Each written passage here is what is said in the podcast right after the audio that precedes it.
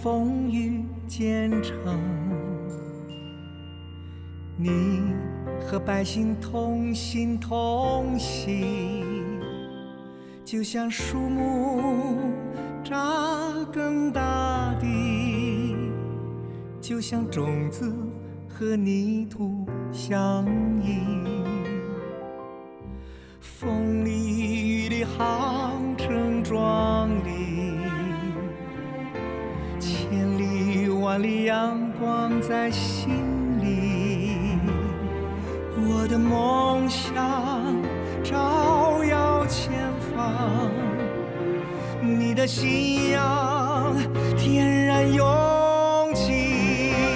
北京时间十二点零八分，这里是正在直播的文艺大家谈，来自中央人民广播电台文艺之声。各位好，我是小东。各位好，我是小昭。最近这两年啊，咱们生活中，特别是从事文化相关工作的朋友，可能印象非常深刻，就是文化软实力。哎，什么叫文化软实力呢？其实这次十九大，呃，很多呃咱们相关的从业者也是呃给了很多的关注吧，然后也是有一些相关的官方的解读。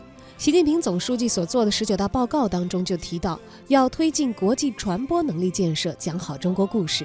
今年现象级的电影《战狼二》以五十六亿拿下了中国电影票房的第一，树立了主流影片创作创新的标杆。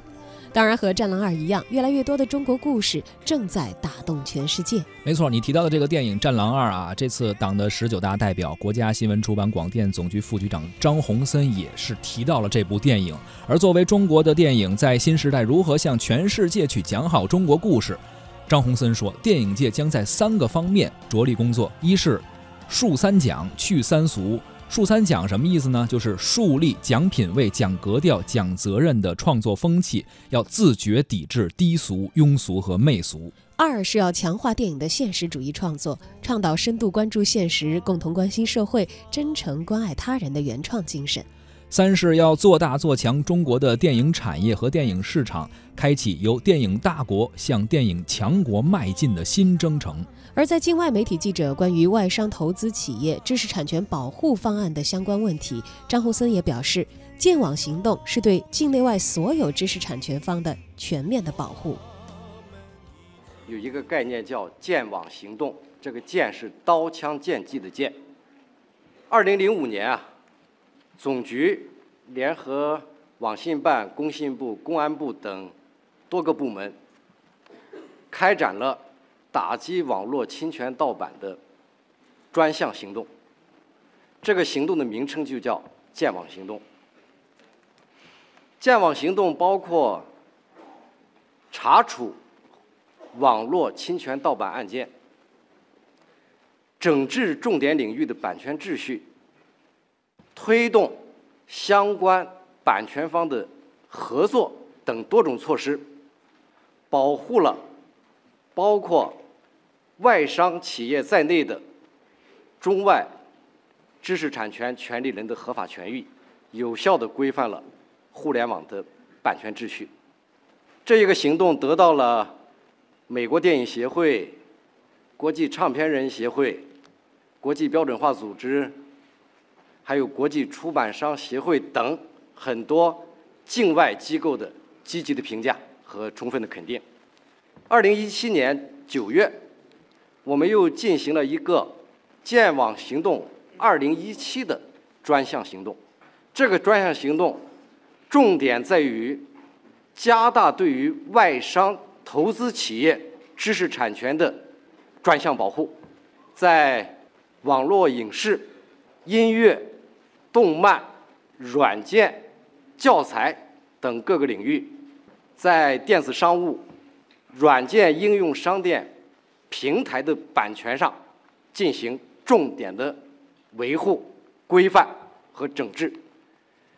那么，目前这个行动还在进行当中。我们相信，随着这个行动的纵深开展，境内外知识产权权利人的权益。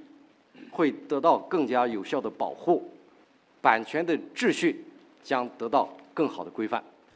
除了对于知识产权的保护，很多外国媒体记者也提问说关于文化交流方面的一些问题。而面对一位韩国媒体记者的提问，张洪森表示，在各国之间的文化产业交流合作方面，文化交流的前提是民心所向。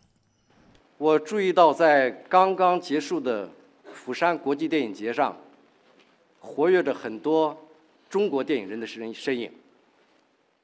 在我接触的业务范畴之内，我也观察到中韩两国的很多交流合作项目也在不同程度的进行。在这里，我想特别强调的是，文化交流不是一般的商品交易和货物贸易，文化交流关乎着民心所向。关乎着情感选择，所以我们说，文化交流是有温度的交流。这个温度就来自于人心和情感，民心相通了，情感相融了，文化的交流和合作也一定会朝着积极的方向发展。文化交流的深度和广度，取决于情感的温度。这个问题需要我们共同面对，共同思考。说到和全世界交换心意，党的十九大代表夏永敏也非常有发言权。在中国国际广播电台西亚非地区广播中心工作多年，夏永敏一直做的是对外传播的工作。他认为，通过媒体的频率沟通，特别是一些影视文化作品的走出去，世界对中国的了解会更加的直观。而文化交流在“一带一路”的多个国家合作当中，也扮演了重要的角色。“一带一路”，呃，大家都知道是一个宏伟的构想，也是一个由世界各国参与的一个人类的一个大项目。那么，“一带一路”沿线的国家呢？他们的社会制度、这个发展道路、传统习俗等等，都各不相同。不同的制度、不同的生活方式、不同的思维方式，导致了这个国家之间有一些不了解、有一些误解，这个也很正常。所以“一带一路”这个倡议提出来的时候呢，习总书记就曾经提出了“五通”。这个当中呢，文化相通。我想是一个重要的组成部分，也就是说，国之交在于民相亲，民相亲在于心相通。这里的心相通，实际上就是文化的相通，也就是文化的交流、文明的互鉴。呃，从这个当中呢，是可以看出文化在这个当中是起到了什么样的作用。那么，我们通过请进来和走出去的这种方式，由不同国家的媒体。组成共同的采访组，了解不同国家的民风民俗、社会发展、经济状况，了解那个国家的文化，通过媒体的报道，来增进各国家人民之间的相互了解。那么，我想这是媒体应尽的一个职责，也是促进文化交流的一个重要的渠道。实际上，我认为所谓的走出去，实际上就是文化交流，就是跨文化交流。不同国家之间怎么样进行文化方面的交流？那么，二零一三年的时候，我在场的很多记者朋友可能都还记得，中国国家主席习近平在访问非洲国家坦桑尼亚的时候，在达雷斯萨拉姆尼日尔国际会议中心发表演讲的时候，曾经说过这样一句话：“中国电视剧《媳妇的美好时代》在坦桑尼亚热播，让坦桑尼亚百姓。”了解了中国百姓家庭生活的甜酸苦辣。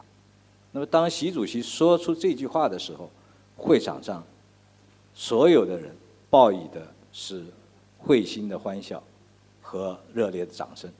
那么，从这个欢笑和掌声当中，我想不难看出，这部电视剧确确实实被坦桑尼亚的听众、观众看了，而且看懂了。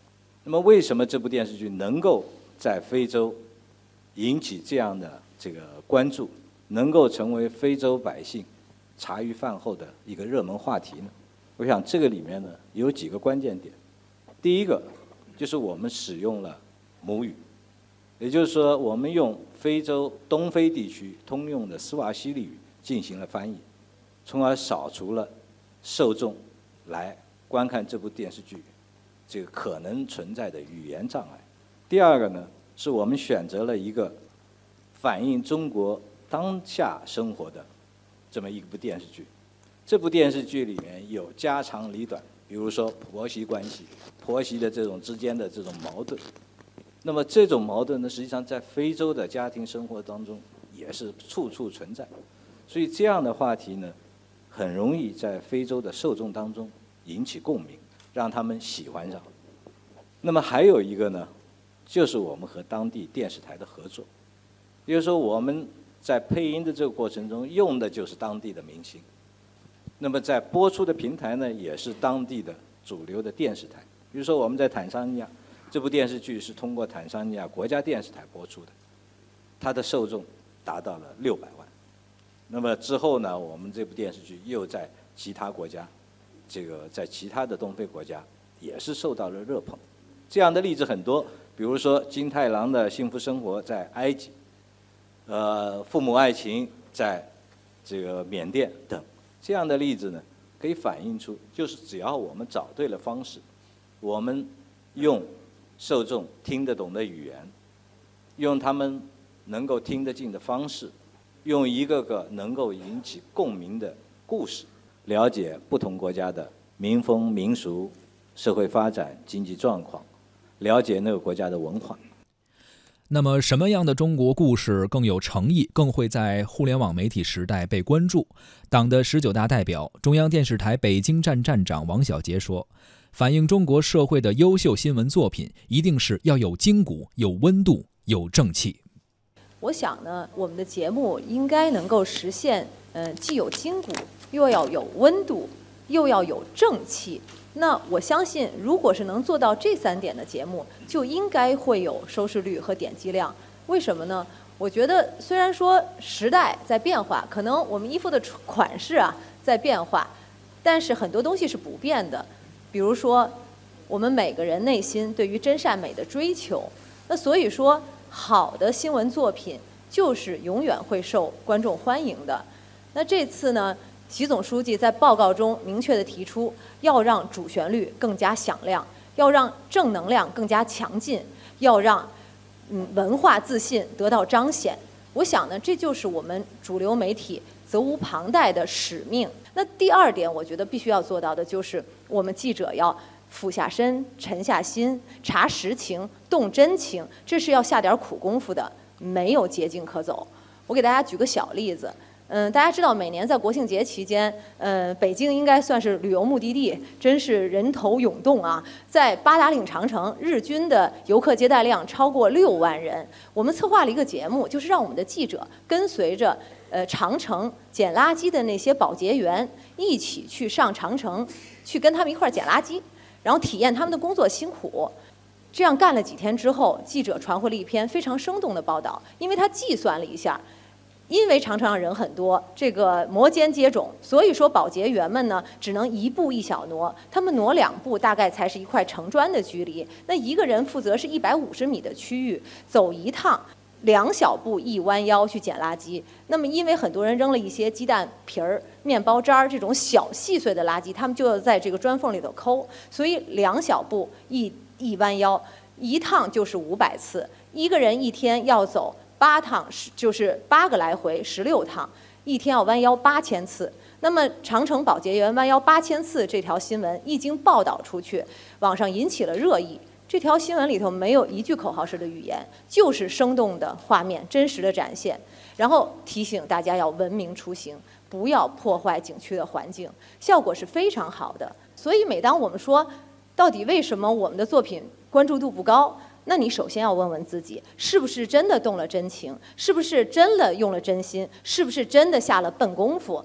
那么这可能是在创作层面。我想，好的作品需要有好的传播渠道，才能收到好的收视效果。那总书记这次在报告中也明确提出了，要提高我们的传播力的建设与创新，来实现我们的媒体的呃传播力、呃影响力、公信力。那怎么能实现这一点呢？我想两个方面，很简短的给大家汇报一下央视的思路。一个就是表现手法的创新，这个很容易理解了。呃，你看现在节目中的这种大型的航拍、特种设备的运用，包括我们今年国庆节期间推出的这个“环看今朝”，全国三十一个省市自治区联动的这个大型节目，在北京片的开篇，我们用了一个从前门的呃牌楼俯瞰过去的航拍，穿过牌楼。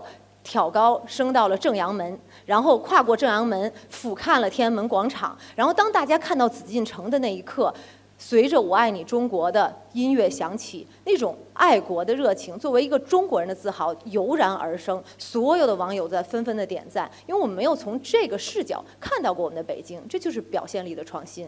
那技术手段的创新，我们要依靠新媒体，媒体融合的步伐不断推动。这里也告诉大家一个小秘密，我们现在的这个。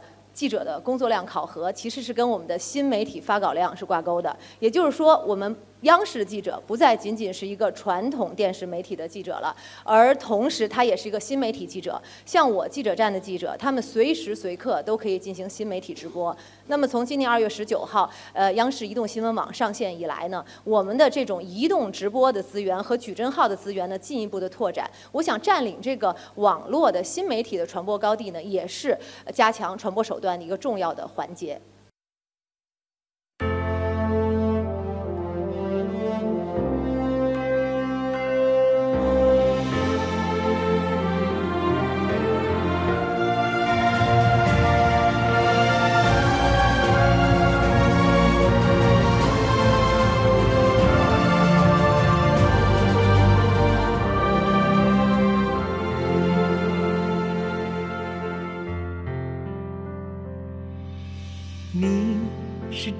风雨兼程，